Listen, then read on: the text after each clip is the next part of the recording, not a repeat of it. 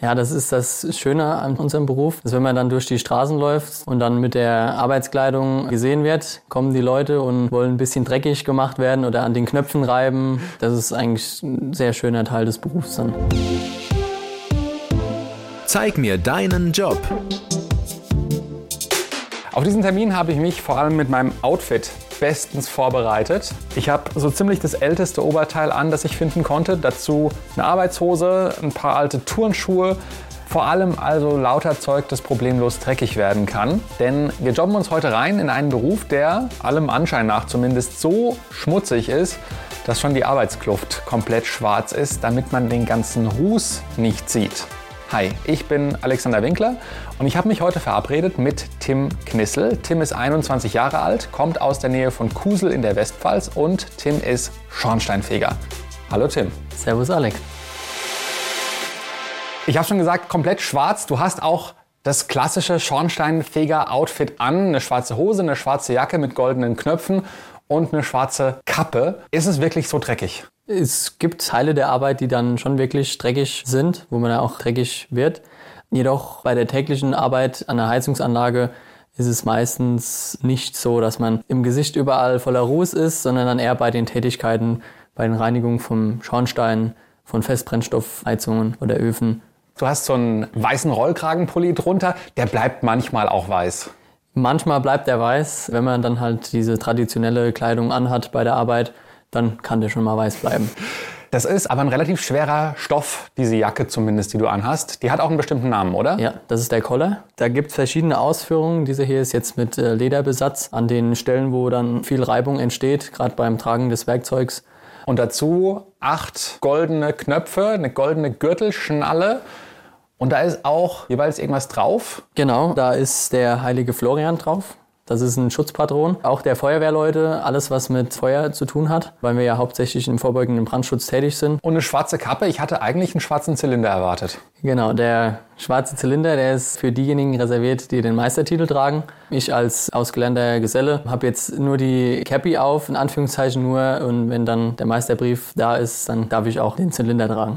Du hast schon gesagt, ganz so schmutzig wie früher vielleicht mal ist der Beruf nicht mehr.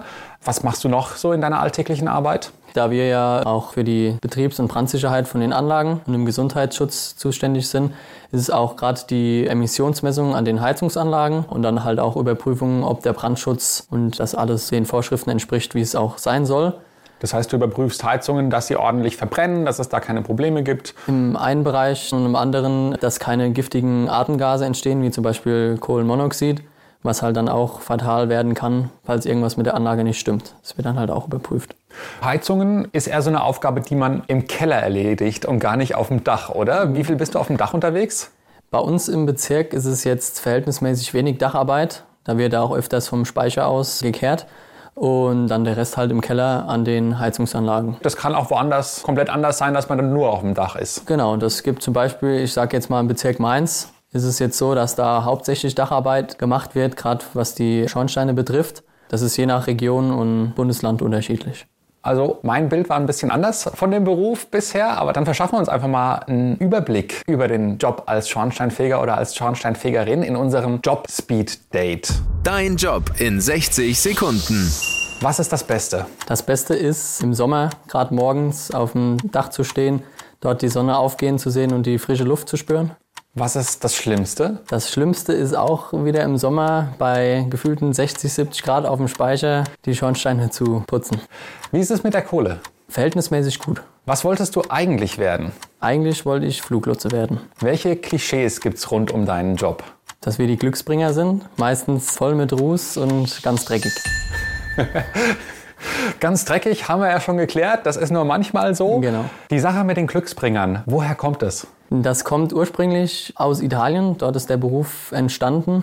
Da haben sich die Schornsteinfeger sind dann durch die Straßen gelaufen und haben ihre Tätigkeit angeboten, gerade bei den Holzfeuerstätten die Schornsteine zu reinigen, um halt die Brandgefahr zu minimieren. Deshalb, sobald der Schornsteinfeger dann im Haus war, war das Risiko für einen Brand im Haus geringer und somit sind auch dann weniger Unfälle passiert und in dem Atemzug ist es dann eigentlich so dazu gekommen, dass der Schornsteinfeger als Glücksbringer angesehen wurde. Da wenn er im Haus war, hat es weniger gebrannt. Und das wird auch heute noch geglaubt. Das heißt, was erzählen dir die Menschen dann oder was tun die?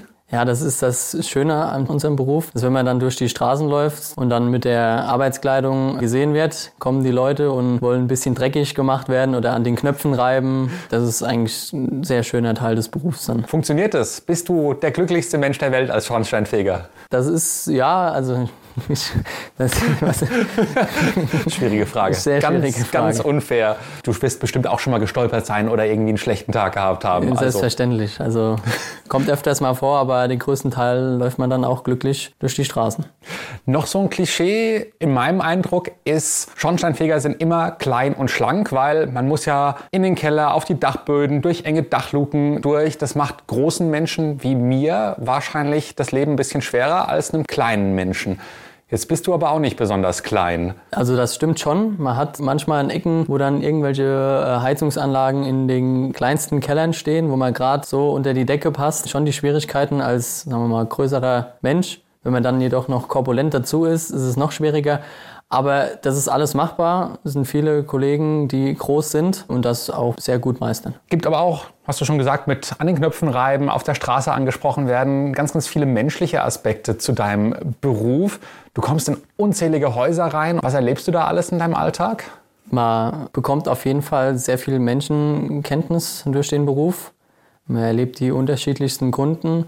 Man sieht viel, wie die Menschen leben, wie es auch gehen kann. Da ist man dann wenn man von der Arbeit wieder heimkommt und gerade in so einem Haus war, wo es halt nicht so toll war, ist man dann wieder froh, daheim zu sein und weiß es auch zu schätzen, wie gut man eigentlich hat im Leben. Mir wird vielleicht auch ein bisschen demütig, dadurch, wie man sieht, wie eigentlich ein großer Teil der Bevölkerung doch lebt, aber auch, dass es dann doch auch so klappt, wie es ist. Also die Menschen leben auch ihr Leben und sind glücklich.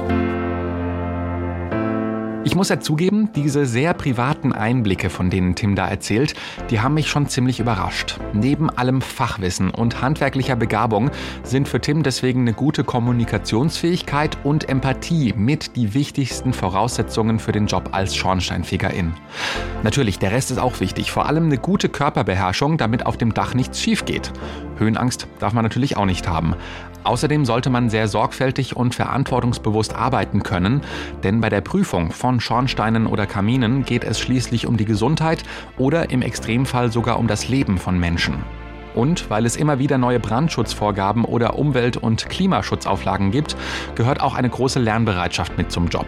Außerdem bieten SchornsteinfegerInnen auch Beratung an, zum Beispiel zu Fragen rund um Energieeinsparung und Klimaschutz. Der Beruf ist also tatsächlich relativ vielseitig. Handwerklich ist es dabei, inhaltlich eben ganz, ganz viel, wenn es um Umweltschutz, Sicherheit, Brandschutz und so weiter geht. Deswegen finde ich es eigentlich ganz spannend, dass wir uns heute nicht an einem deiner Arbeitsorte getroffen haben, also sprich bei irgendeinem Kunden auf dem Dach, sondern in der Berufsschule hier in Kaiserslautern. Wir sitzen in einem Unterrichtssaal und um uns herum sind ganz, ganz viele Heizungen, viele Rohre und so weiter. Ich bin geflasht von allem, was man sieht. Also da die Vielfältigkeit halt äh, hier geboten werden muss, um weitestgehend alles abzudecken, was der Schornsteinfeger wissen muss, gibt es halt hier auch unterschiedliche Anlagen. Jetzt sehen wir hier zum Beispiel einen Durchlaufwasserheizer, der dann nur für die Warmwasserbereitung zuständig ist. Hier ist eine Wärmepumpe, dann eine Brennwertheizung. Dann können wir mal an eine Heizung hingehen. Ja, klar. Was ist die spannendste? ist alles spannend. Dann nehme ich die blaue. Was ist das? Das ist eine Ölheizung, eine klassische Ölheizung, die noch zum Großteil bei den Leuten im Keller steht. Verbrennt normales Heizöl und an dieser Heizung kommen wir halt ins Spiel mit der Bundesemissionsschutzmessung. Das heißt, wenn du in ein Haus kommst, so eine blaue Heizung findest, ja. was machst du dann? Bei der Bundesemissionsschutzmessung wird der Abgasverlust ermittelt und auch bei der Ölheizung jetzt wird die Rußzahl überprüft, ob die jetzt irgendwie in die Umwelt dreckigen Ruß emittiert. Das heißt, wenn die brennt, dann hast du ein Messgerät und musst das irgendwo in den Kamin halten. Da ist auch vordefiniert, wo die Öffnung für die Überprüfung sein muss. Dann schalten wir das Messgerät ein, halten den Schlauch hinten rein und überprüfen die Anlage auf die Abgaswerte. Und da gibt es auch verschiedene Grenzwerte, wie die sein müssen. Was passiert denn, wenn diese Grenzwerte nicht eingehalten werden? Es gibt verschiedene Möglichkeiten, dass man die Anlage wieder so verbessert, dass sie dann durch die Prüfung durchkommt. Bei Öl ist es da meistens der Kessel verschmutzt, dann kann man den reinigen. Die Düse ist kaputt oder verschmutzt und dann gibt es auch schlechtere Abgaswerte. Sie ist falsch eingestellt. Also es gibt verschiedene Ursachen, die das haben kann, wenn eine Heizung nicht stimmt. Machst du das dann oder ist das Sache für, sagen wir mal, einen Heizungsbauer, das dann zu regeln? Normalerweise machen wir grundsätzlich an den Heizungsanlagen nichts. Klar kann man das als Zusatztätigkeit anbieten, noch den Kessel dann zu reinigen. Aber mit Sachen fürs Einzustellen, das geben wir meistens dann an andere Gewerke ab. Das heißt, du läufst eigentlich viel seltener mit deinem Stoßbesen rum als mit 15 Messgeräten. Genau, das ist auch so ein Ding in unserem Beruf. Der hat sich im Vergleich zu früher auch sehr gewandelt und wird sich auch in der nächsten Zeit noch sehr wandeln. Neben der ganzen Brandschutztätigkeit ist ein Aspekt Beratung. Genau. Den ihr macht, ja. Energieberatung. Mhm. Momentan wird es wieder in den Vordergrund gerückt, aufgrund von der Energiewende, die Klimaschutzziele, die halt bis zum gewissen Datum erreicht werden sollen. Da bieten wir als Energieberater, wenn man dafür ausgebildet ist, die Kontaktstelle zwischen dem Kunden und den Vorschriften, die es da gibt, wie es halt sein soll. Die Energieberatung ist tatsächlich ein Aspekt, für den Tim sich besonders interessiert. Wenn er mit der Meisterschule fertig ist, will er deswegen direkt die Fortbildung zum Energieberater dranhängen. Damit kann er zum Beispiel HausbesitzerInnen bei Fragen weiterhelfen, wenn es um effizienteres Heizen oder um Dämmung geht. Außerdem darf er dann Energieausweise für Häuser ausstellen. Eine weitere Option wäre noch ein Studium, zum Beispiel Entsorgungs- und Versorgungstechnik. Oder er wird irgendwann ein sogenannter Bevollmächtigter bevollmächtigter Bezirksschornsteinfeger. Als solcher wäre er dann zum Beispiel für Bauabnahmen zuständig. Für dieses Amt werden in Rheinland-Pfalz regional SchornsteinfegermeisterInnen jeweils für sieben Jahre vom Land berufen. Reine Dienstleistungen, wie zum Beispiel das Schornsteinfegen selbst, das können auch alle anderen SchornsteinfegerInnen übernehmen und da muss ich jetzt auch ran. So, wir sind mittlerweile auf dem Dach angekommen, denn eine Sache bei Zeig mir deinen Job ist, wir gucken nicht nur zu und stellen blöde Fragen, sondern ich muss mich auch selber beweisen in den Jobs, die wir hier vorstellen und dafür auch alltägliche Arbeit übernehmen. Wir wollen jetzt Schornstein fegen. Sagt genau. man das so? Das sagt man so. Schornstein fegen, Schornstein reinigen, Schornstein kehren. Bevor wir das tatsächlich machen, du hast ein paar Werkzeuge dabei. Genau. Was ist das alles? Das hier ist der Stoßbesen. Der hat meistens eine Länge von 5 Metern.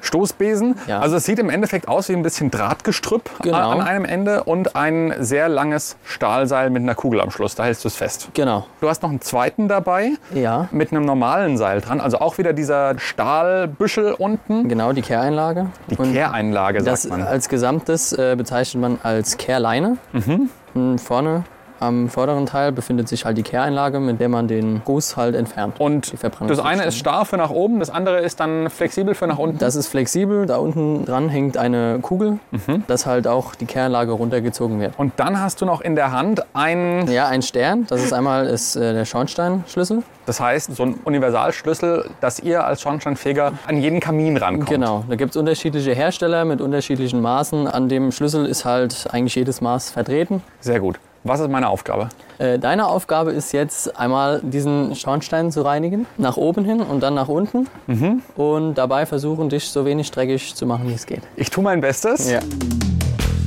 Die Job Challenge. Ich nehme an, ich fange mit dem Schlüssel an. Genau. Und da haben wir noch einen Spiegel als zusätzliches Werkzeug.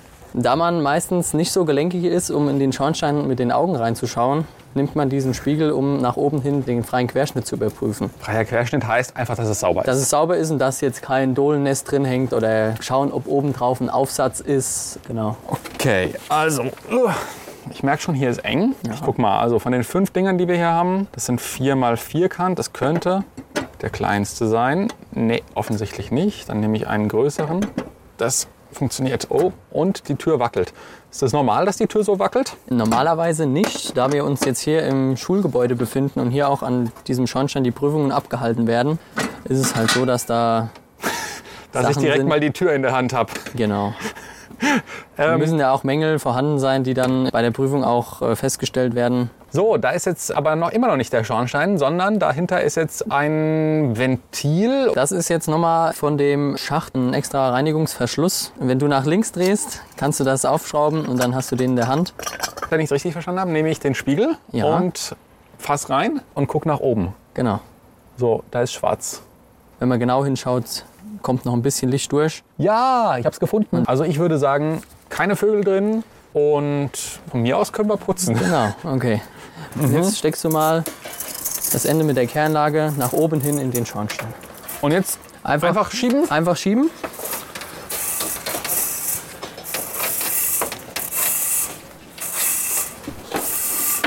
So, jetzt bin ich quasi ganz im Kamin drin. Ja. Jetzt wärst du oben an der Mündung, müsstest nochmal mit dem Spiegel überprüfen, ob du jetzt wirklich oben draus bist. Da solltest du dann halt die Kehranlage sehen und mit ein bisschen Licht. Ich glaube, ich habe es gesehen. Das ist gar nicht so einfach, wie man sich das vorstellt, Ja. in so einen Kamin reinzuspicken, Ja, weil es ist halt dunkel. genau. Da ist es. Also ich sehe, ja, sieht gut aus. Super. und jetzt gehen wir den Schritt wieder rückwärts und jetzt ziehst du den Stoßbesen raus. Das geht auf jeden Fall leichter. Das geht leichter. Einmal hoch, einmal runter reicht. Kommt immer auf die Stärke der Verschmutzung an, so lange bis er sauber ist. Jetzt haben wir ja zuerst den Schornstein nach oben hin gereinigt. Der geht ja auch noch nach unten. Der geht auch noch nach unten. Okay, das heißt, ich kann jetzt einfach die Leine langsam runterlassen, weil Langsam. da ist ja diese schwere Kugel dran. Genau. Ich glaube, ich bin unten angekommen. Zumindest geht es nicht mehr weiter. Kann ich das prüfen, ob ich unten bin? Ja. Oder? Kannst mal dran ziehen an der Leine. Und wenn du merkst, dass die Kugel irgendwo aufkommt, was jetzt denke Ja. ich noch nicht. Ja? Ist schon unten? Ah, Ah, nee. nee, doch. Geht noch weiter. Ah. Das ist nämlich ein paar Meter. Da geht echt noch ein ganzes Stück. Läuft und läuft. weiter. und jetzt. Genau. Das klingt gut, oder? Das ist das Geräusch, wenn er unten ist. Wenn ich unten bin, heißt das, jetzt kann ich wieder hochziehen. Jetzt kannst du wieder hochziehen. Genau, an den Stellen, wo ich eben schon gehangen habe, wird es jetzt auch gleich schwieriger. Da ist die Kehreinlage auf jeden Fall. Jetzt hole ich sie raus. Jetzt kann man sie rausholen. Und jetzt würde mir hier wahrscheinlich der ganze Ruß Ja, am besten entgegenschlagen. vorne festhalten Vorne fest. Ja. und dann einfach ziehen. Genau. Perfekt. Ich fange erst mal an, hier den Schornstein zuzumachen, Mhm. würde ich sagen. Ähm, Vorher Ja. überprüfen wir nochmal oben, also mit dem Spiegel und gucken, ob der jetzt auch wirklich frei ist. Nicht, dass da noch irgendwie was drinsteckt von uns, von der Nicht, dass er in Arbeit. der Zwischenzeit eine Dole ein Nest gebaut hat. Das könnte sein. er, er nicht. Nee, ich glaube, ich habe nichts vergessen. Jetzt machen wir hier alles wieder zu. Erst dieses Ventil. Jetzt dann machen wir die Tür wieder nicht zu. verschließbare Tür wieder zu. Gut. Von Anfang bis Schluss. Tür aufmachen, mit dem Spiegel nach oben gucken, Stoßbesen, Kehrleine, alles wieder zumachen. Wie habe ich mich geschlagen? Wenn man das jetzt von dem Standpunkt betrachtet, dass das das erste Mal war, sogar sehr gut. Da kann man schon den Hut vorziehen. Das ist halt die tägliche Arbeit des Schornsteinfegers. Und mit der Zeit kommt man da auch in so einen Rhythmus rein, wo man ja gar nicht mehr überlegen muss, wie man es macht. Rhythmus, Routine, ohne geht's gar nicht. Denn wir waren jetzt für unsere Job-Challenge entspannt auf einem Flachdach mit Geländer. Aber je steiler und je höher das Dach ist, desto mehr muss natürlich jeder Handgriff sitzen, sonst wird's ganz schnell extrem gefährlich. Denn SchornsteinfegerInnen sind die einzigen, die auf vielen Dächern arbeiten dürfen, ohne aufwendige Absturzsicherung, wie zum Beispiel ein Baugerüst mit Fangnetz. Darüber hinaus ist Arbeitsschutz aber ein Punkt, den ich bei unserem Treffen immer wieder höre. Handschuhe und Schutzbrille sind Standard, dazu eine Filtermaske, die auch langfristig vor Atemwegserkrankungen schützen soll. Wir dürfen heute ausnahmsweise darauf verzichten, weil wir an einem Ausbildungskamin arbeiten, aber normalerweise ist das Standard. Muss auch sein, meint Tim, wenn man den Job gut bis zur Rente durchhalten will. Die Bezahlung findet er dazu verhältnismäßig gut, haben wir ja vorhin schon gehört. Konkret heißt das, als Azubi gibt's je nach Ausbildungsjahr mindestens zwischen 640 und 819 Euro im Monat. Danach kann das Einstiegsgehalt bei um die 2000 Euro liegen. Als Meister können auch 3500 Euro im Monat drin sein. Du hast vorhin gesagt, das Schönste an einem Job ist, ganz früh morgens auf die Dächer raufzuklettern und zum Beispiel einen Sonnenaufgang zu sehen. Wie muss ich mir denn umgekehrt deinen Feierabend vorstellen? Heißt es auch aufs Dach klettern und dann bei einem Bierchen den Sonnenuntergang genießen? Das eher weniger. Da ist man dann doch schon froh, wenn man den Tag hinter sich gebracht hat nach teils schwerer Arbeit. Das Stockwerke steigen die ganze Zeit und dann in den engsten Räumen sich bewegen und sich dann mal geduscht zu haben, da ist man dann schon froh. Wie sieht deine Dusche abends aus? Je nach Arbeit, die man dann erledigt hat, äh, kommt da schon mal ein bisschen Dreck zusammen. Hinterher auch noch mal direkt den Abfluss fegen. Das hält sich in Grenzen meistens. Aber trotz allem nehme ich an, die ganzen Werkzeuge, Autos und so weiter, das ist auch nochmal eine schöne Aufgabe, die abends alle wieder sauber zu kriegen. Ja, bei uns ist es jetzt so, da wird immer am Ende vom Monat, am letzten Freitag, werden die ganzen Werkzeuge gesäubert und die Messgeräte sauber gemacht und das Auto geputzt, dass man dann halt im nächsten Monat wieder perfekt für die Arbeit gerichtet ist.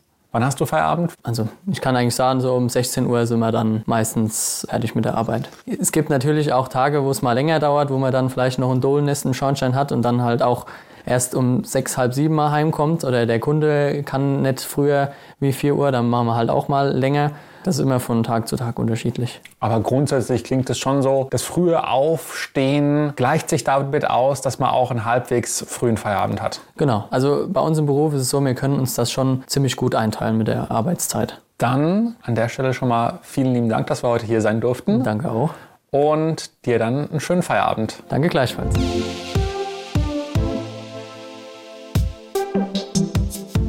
Yes, ich habe es tatsächlich geschafft, mich nicht komplett mit Ruß zu verdrecken.